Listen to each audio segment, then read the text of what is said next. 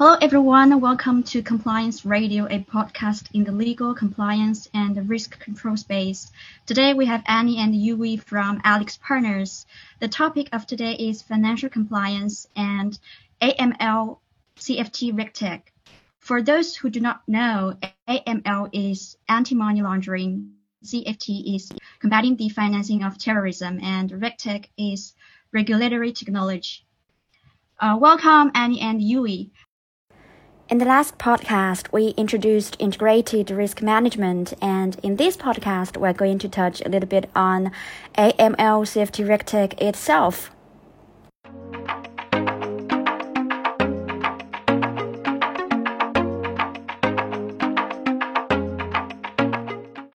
What are some of the pro- approaches to adopt AML CFT RegTech? Please tell with business scenarios. Um, Sure. I mean, maybe Anir and I, we can kind of both talk about sort of, um, uh, this is a good segue, right? Talking about, okay, so, you know, um, what are some of the tools that are becoming more available to, uh, you know, risk and compliance sort of teams to kind of combat the risk of, you know, uh, their sort of systems, their organizations being exploited by by criminals, right? So, I, I think in terms of, you know, the approaches, as you were asking, to adopting um, you know, AML, CFT, RegTech, and it's it's worth I think sort of clarifying, you know, because we often get asked like, what on earth is AML, CFT, RegTech, and and and one of the most kind of like you know elegant definitions I've come across that I really like is is come from um, the Financial Action Task Force, and they talk about sort of new technology as as a category.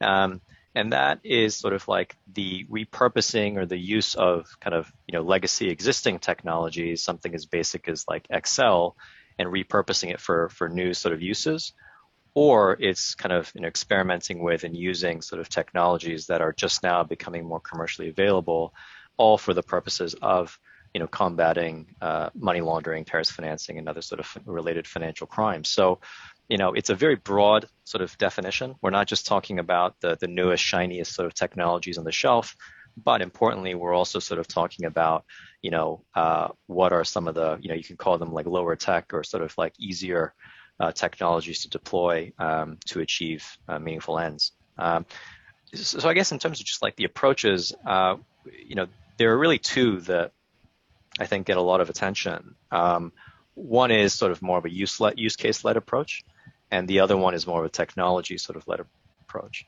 Um, and in the use case led approach, technology is sort of a means to an end. It's not really the end in, its, in itself. Um, and you know, when you think about, or if you know, if you've ever been a part of any kind of system implementation, technology adoption kind of you know project within an organization, you know that it is a a, a sort of a potentially a, a very messy, very sort of drawn out process that rarely ever goes according to plan. It's very different from just downloading an app on your phone, um, especially when you're sort of talking about technology adoption within a very complex modern organization. So, in other words, if you are going to embark on such a kind of long, messy, difficult journey, then you're going to want to make sure that you know the destination is, is going to be worth it, right? Um, and with a use case led approach, uh, a lot of the upfront effort is spent on you know studying the problem. Is it the right problem to solve? Um, is what's the simplest path to solving the problem? Um, can we potentially solve the problem without sort of um, actually, you know, bringing on additional new technologies that we've never used before? Um, you know, that's kind of more of the use case led approach uh, that we have sort of seen uh, organizations, um, you know, use when considering sort of the the use of kind of RegTech and addressing their AML CFT risks. Um, the other sort of the flip side of this is kind of the technology-led approach. Um, and compared to the use case-led approach, the technology-led approach often kind of gets a, a, bad rap, as it will, as you will. Um, um, but I do think that in very narrow circumstances, a technology-led approach does yield value. Um, and in this case, when compared to the use case-led approach, the technology-led approach, it's all about the journey, right? It's all about sort of the lessons that an organization and its people are able to kind of gain through the experience of uh, you know trying to adopt a new technology for the purpose of, of addressing a, a, kind of a persistent problem within that organization. Um, obviously, uh, it's one of those things where you have to sort of find the right uh, scenario or situation um, to sort of you know, deploy the technology. One of the uh, examples that we came across um, earlier in our careers was a local bank branch in Hong Kong uh, that was sort of a subsidiary of a, a, mainland Chinese sort of you know financial group. Um, and we spoke to one of the uh, kind of the innovation leads within the branch in Hong Kong.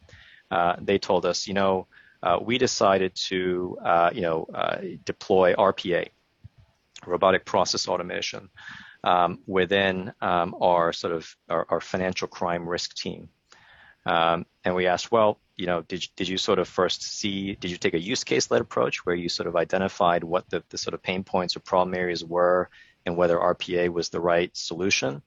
And uh, she told me, for this instance, we, we didn't really do that. Um, there was a very mature center of excellence in mainland China where the team there had spent years, uh, you know, kind of deploying sort of RPA. They were able to sort of draw from that experience and uh, the person in Hong Kong, her focus was just getting her people the experience of what it's like to take a technology, apply it to a process, learning about all the different stakeholders and people that are involved in that journey, um, just so that they get that hands-on experience. And that was the purpose of that exercise. So again, in those kind of very narrow circumstances, a technology-led approach um, you know, could yield value for teams and organizations. But um, Anir, I, I guess like what what are your thoughts in terms of just kind of like you know reg tech and um, approaches to, to deployment? Yeah, sure. I mean, actually, I mean, one of the ones I'll um, you know uh, recall another kind of example where and this one always I, I, really really like this example because um, in terms of the the approach um, actually it was both. So step one was the technology led approach in the sense that uh, the objective of a large scale kind of program was, was to focus on the data environment right? Um, again a large bank present um, uh, here in Asia and, and headquartered in, in Europe. Um, and they um, and they spent uh, you know that th- they were able to, to sort of gain budget because it was you know uh, led led out of um, the front office with but compliance kind of became very much part of that team. So they they worked together to create a, a kind of very centralized um, data environment technology led project for the purposes of, of um, you know a number of different things um, and it was the right approach. And they knew kind of um, there was elements of, of, waterfall that you can do. They focused on data governance, which is very important. They looked at um, you know what is it we want as a result of all of this investment? We want more aggregation um, so that we have less data in different places, and we want to better manage access uh, and the management of that data. And having sort of, you know, that took some time. Obviously, that's you know, for anyone who's been through any exercise like that, you know, it's, it's very difficult. But they sort of got through that project, and, and then they've stuck to the fundamentals. They focused on on the basics like like governance and management.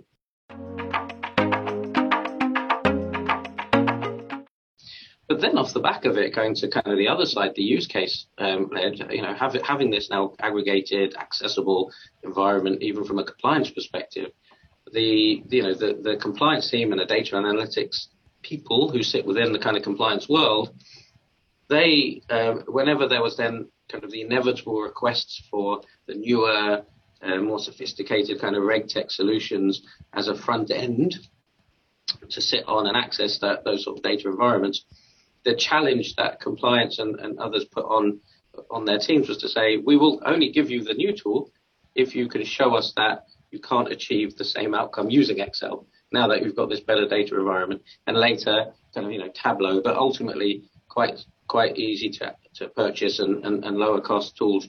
Probably that that you know already existed within the bank before we start worrying about maybe machine learning or or other kind of applications that can sit on the data environment. Why do you want that? What is it that you can do? Well, actually, you can do that in Excel without too much effort. So, um, I thought that was a really interesting spin. Um, and going back to kind of you know this word regtech um, and, and kind of the point you made earlier, you know we we did a lot of work helping um, kind of the industry in, in, in, Hong Kong think about regtech. And one of the things that always struck me was how the, the word grew a life of its own um, beyond anything else. And and Um, and yeah, the, uh, you know, the FATF definition is a really good one, and and it's important because you know you go to three different people, ten different people, and you get ten slightly different views of what they think RegTech is, or which technologies fall into the RegTech bucket or don't. Because you know, technology in financial crime in AML CFT, that's nothing new. That it's been around for ages, and you know the volumes of data that that have to be dealt with by banks, um, the number of customer files. Of course, there's technology. There's been technology for a long time, but you know, going back to my sort of point a, earlier, as the volumes grow uh, higher, the demand gets greater, more and more people are added and added, and that's obviously not sustainable and, and leads to a big cost. And that's kind of where the demand driver comes in. So that's you know that that demand means that there's sort of a need that needs to be fulfilled, and that need starts to be met by really smart, capable, technical people who can make the kind of um, algorithms and coding more sophisticated, can, you know, we, we are seeing more and more scalable and versatile kind of data storage environments. But really importantly, and I think you, you touched on this, it's um, the accessibility of these things, right? You don't just have to be a, a programmer who sits in a basement all day with, you know, with a baseball cap and knows how to talk in, in really difficult code languages. Actually, that's been taken out and, and made much more available to, to those of us who are not deep in, in the ability to do, to do complicated coding.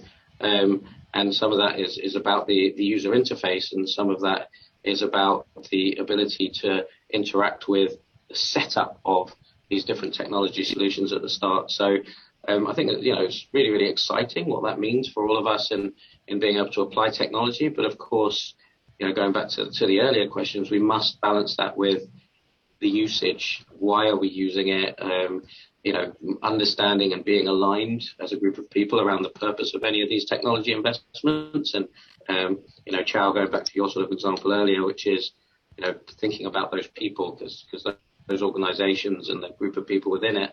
You know, is this technology going to help them? Are they going to change? Do they need to change? Do they know they need to change? Um, rather than just looking at, at reg tech um, uh, on its own. Yeah, and it also kind of goes back to um, one of the earlier questions you asked at the beginning, which was, well, how do you how do you get people to work together, right? So how do you get um, kind of data architects and you know, organizational design folks and risk and, and regulatory experts, um, you know, and, and as well as kind of like kind of behavioral scientists, all to kind of come together and, and work towards something. Um, you know, the, the example of kind of like, you know, uh, sort of, I'm going to be careful here because depending on what you call it, you end up in different places. But um, you know, what some organizations may call sort of like a RegTech task force or a innovation committee. I think there are multiple names that have been given to these teams, but how do you get these teams to sort of, you know, produce, uh, you know, kind of an optimal outcomes, right? Because it's not just about, you know, getting people to volunteer, putting them in a room together, getting them some coffee and saying, off you go. It, you know, you know, I think people who have actually sort of been through the journey of working with these teams know that, um, you know, there's a lot more sort of consideration that has to happen before you sort of, you know, identify and find your people. And, and it goes back to those three principles that we are talking about earlier, right? It's, it's about, you know, understanding each of these contributors, each of these individuals based on their own unique kind of preferences, how they prefer to be sort of approached, how they like to work, what motivates them, and then sort of looking at sort of the chemistry of the overall sort of you know group of people that you've brought together and under, and thinking about it in terms of how do I get the most out of these sort of you know um, you know poop, uh, people and their uh, and preferences. Um, and the second point, and this is the point that I wanted to sort of emphasize in this example is, you know, nomenclature names matter, right? So if you call it a, a AML CFT RegTech task force, you explicitly and implicitly kind of set the objective for this group of people. It's your job is to go and implement RegTech, right? Um, versus if you call this group of people a innovation committee, then you know uh, again explicitly or implicitly you're expecting this group of people to come up with quote innovative sort of solutions. Um, whereas there are other organizations that sort of, you know, uh, bring people together and say, you guys are being brought together to just solve problems. You know, you're the problem solvers. Uh, doesn't matter how you solve those problems. but you're here to sort of identify the right problems and to sort of solve them. Um, so, you know, naming, but also clarifying the purpose and objective of why you bring these kind of very diverse kind of skills and people together, that is kind of essential to kind of determining the outcome of what the group of people are able to sort of produce.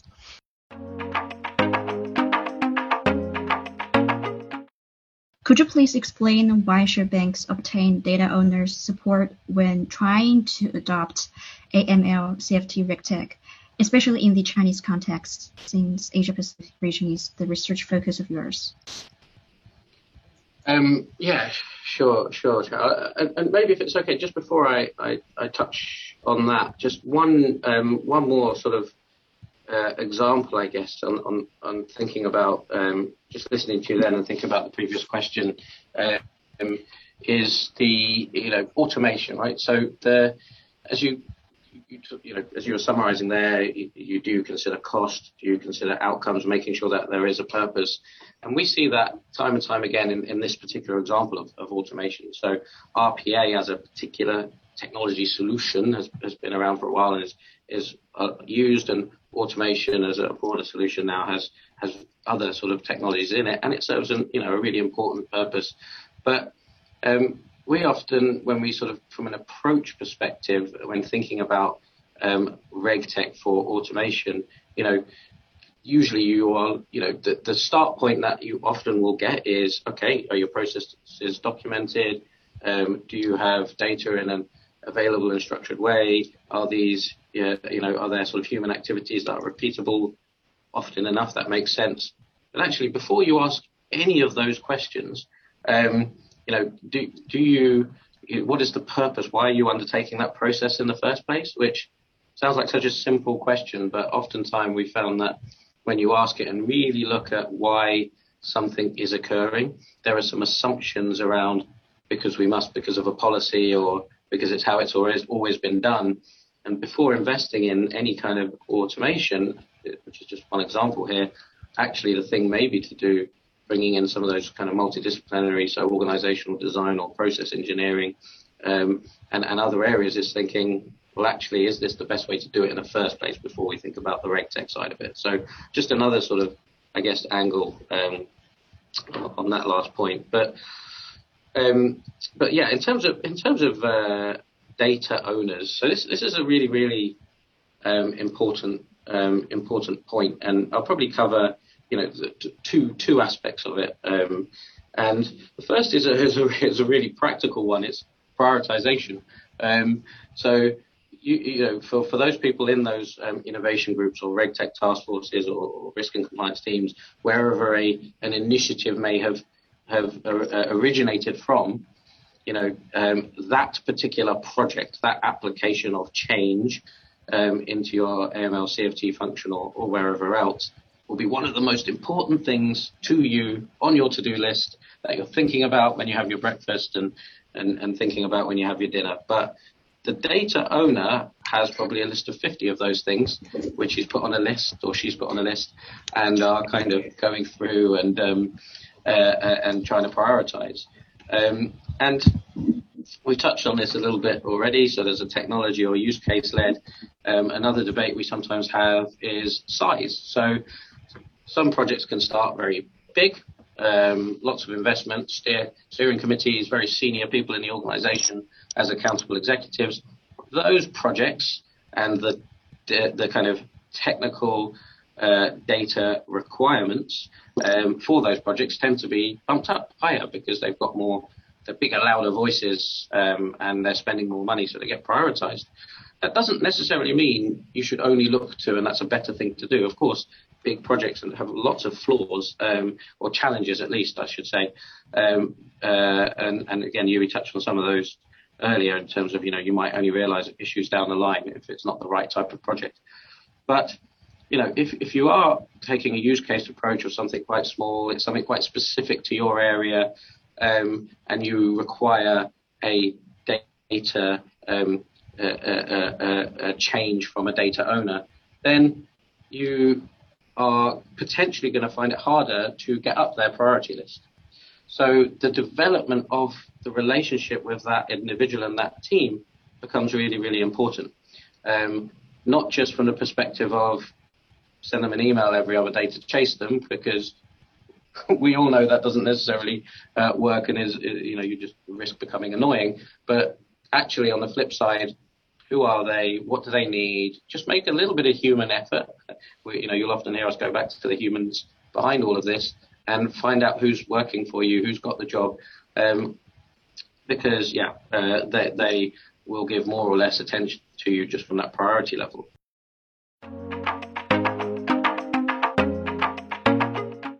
But the second part, outside of the simple prioritization, is communication. So, um, and no doubt you, will have a good analogy for this, but the the you know the, the when business people talk to the kind of IT teams, so so often things get lost in translation. So on a traditional project, um, the, you know, and and you know of which we've all sort of probably done many many years ago, more traditional system development, system change programs.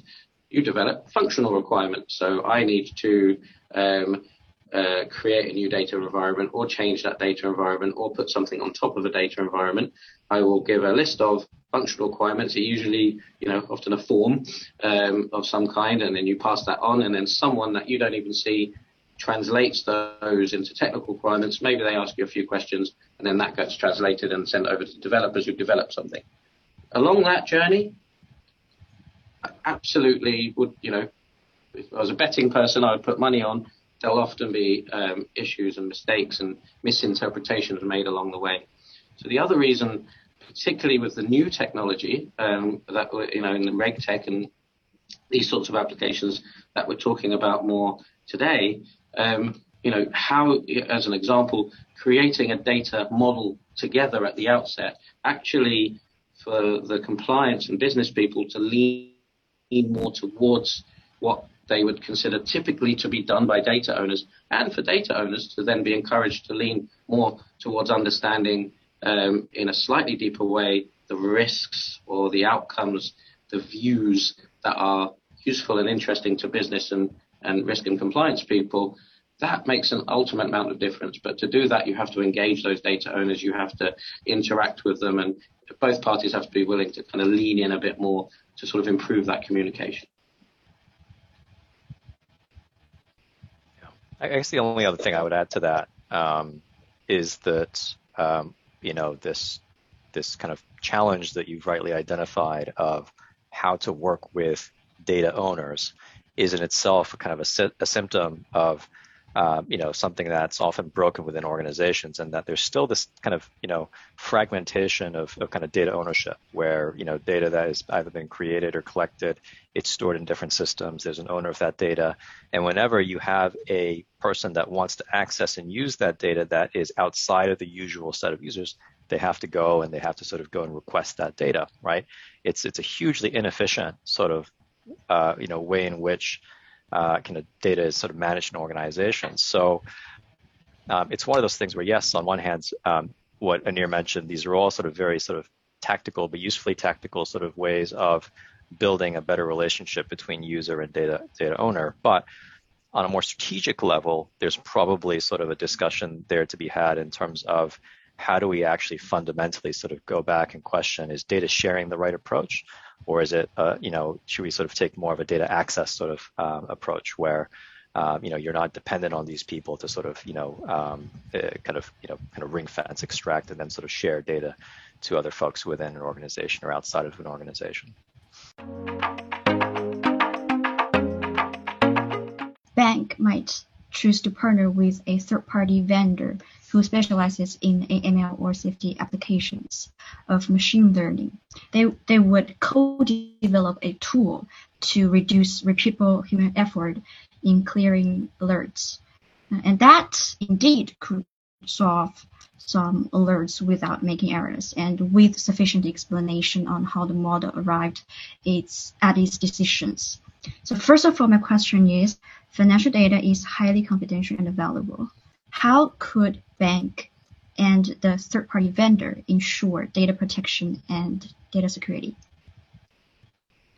Yeah, that's that that that sounds um, like a very familiar case study uh, from one of our past publications, and uh, so I, I, can't I can't speak to the to the exact um, uh, bank and, and and the third party that they worked with, um, you know, because I don't want to sort of misrepresent the experience, but you know, kind of following on Anir's point there that he was making around sort of the importance of, you know, data protection and, and security. The only thing that I guess I'll sort of add to that is that, um, it, you know, there are sort of emerging, I would say, even kind of exciting sort of developments that um, are trying to sort of balance um, the kind of the effectiveness and sort of the accuracy of kind of machine learning models and the amount of kind of data that is required. So kind of data minimization, for instance, is, is one of those sort of areas where, you know, how much data can you sort of, you know, remove or generalize without impacting the accuracy and the effectiveness of your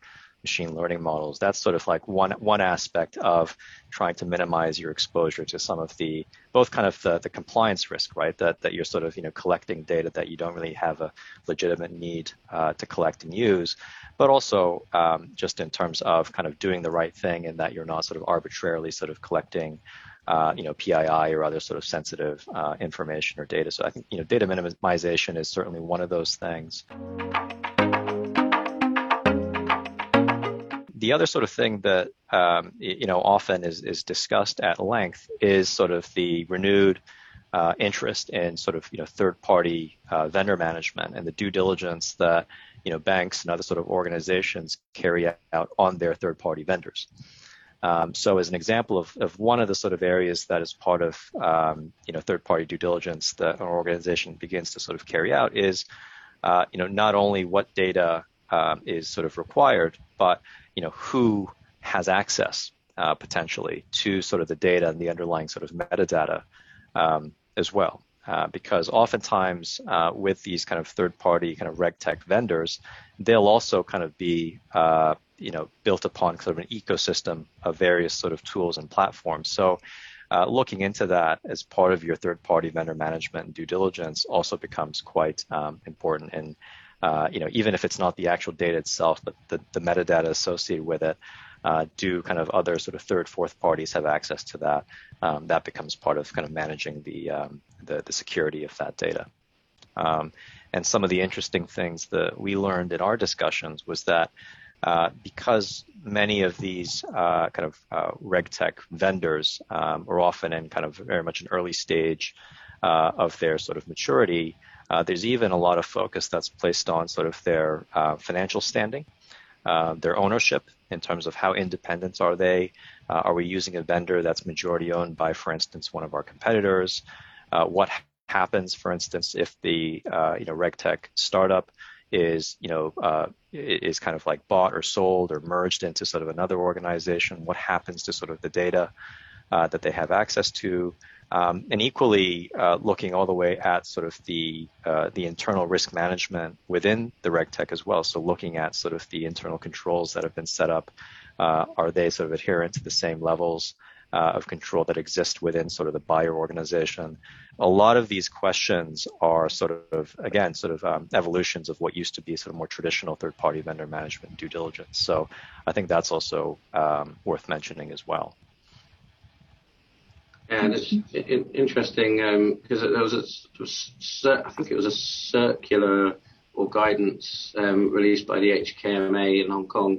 I can't remember if it was last year or the year before, where they kind of specifically talked about no black box um, um when it came to kind of solutions that were being used by uh, by banks. Um, and um, and you know to, to, to your point there, Yui, it's interesting to see how different both the vendors and the buyers have kind of uh, dealt with that. So you see more and more examples from the vendor side of releasing the underlying code um, so that it's auditable uh, and ensuring that whoever's buying, which initially wasn't done because of the fear of IP and people stealing it and, and copying the kind of solutions, but more and more it's forced that kind of transparency of, of, of models underneath. Uh, but then, of course, it assumes the buyer is able to actually audit that and, and, and know what it means um, but equally, or, or, or, the larger organisations taking stakes and actually putting um, people on, on the boards of, of, of these vendors um, in order to sort of be able to sort of have that additional accountability and transparency as they um, invest in their solutions.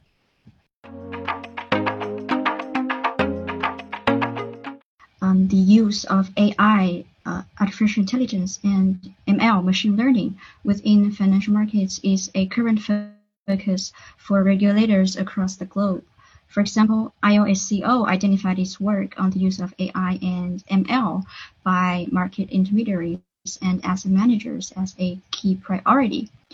Uh, I want to ask why should we worry about AI and ML usage in financial markets? Who are responsible and what can they do?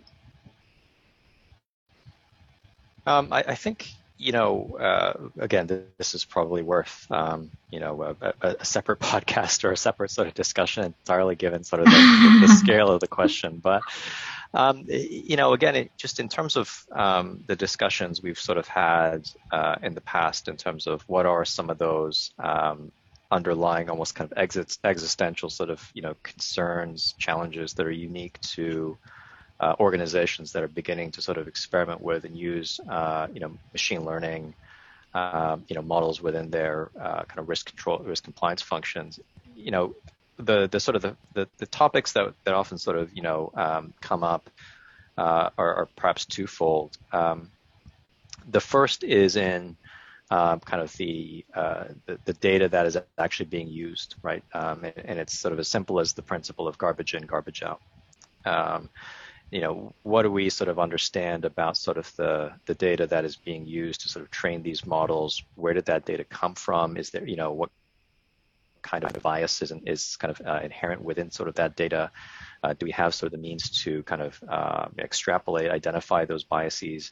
Uh, a lot of that, I think, is um, you know top of mind for organizations that are depending on sort of AI machine learning models for fairly critical functions uh, within their organizations, uh, especially as it relates to sort of the, then sort of the use of the insights generated uh, for humans to make kind of very critical decisions. Um, uh, understanding sort of the, the, the integrity of the underlying data becomes quite critical. Um, the, the other then sort of I guess uh, kind of concern or sort of challenge that um, often gets discussed is around sort of you know uh, data ethics or, or kind of ethics in sort of AI. Um, so one of the things that you know previously we had sort of asked um, as part of one of our surveys was, uh, you know, speaking with uh, you know organizations, banks that have already sort of begun that journey of of using uh, or deploying kind of AI machine learning within their organizations. Do they have kind of a, a chief kind of data ethics or chief kind of AI machine learning ethics officer? Um, and you know someone who is uh, kind of actively sort of asking as an example the question of just because we can doesn't mean we should right um, at what point are we actually sort of making sure that there is sort of an ethical moral sort of you know component that is built into uh, the use of, of some of these more advanced tools within their organizations um, because that ultimately uh, it's not a limitation that's imposed by us on, on us by the technology. It's it's a, a restriction or, a limitation that we have to impose upon ourselves. So I think you know um, ethics is, is, kind of the second area where there's quite a lot of discussion and debate um, about the use of these tools. Thank you too for joining us today. Looking forward to more interesting discussions, conversations with you in the compliance space. Listen up, compliance officers. See you next time.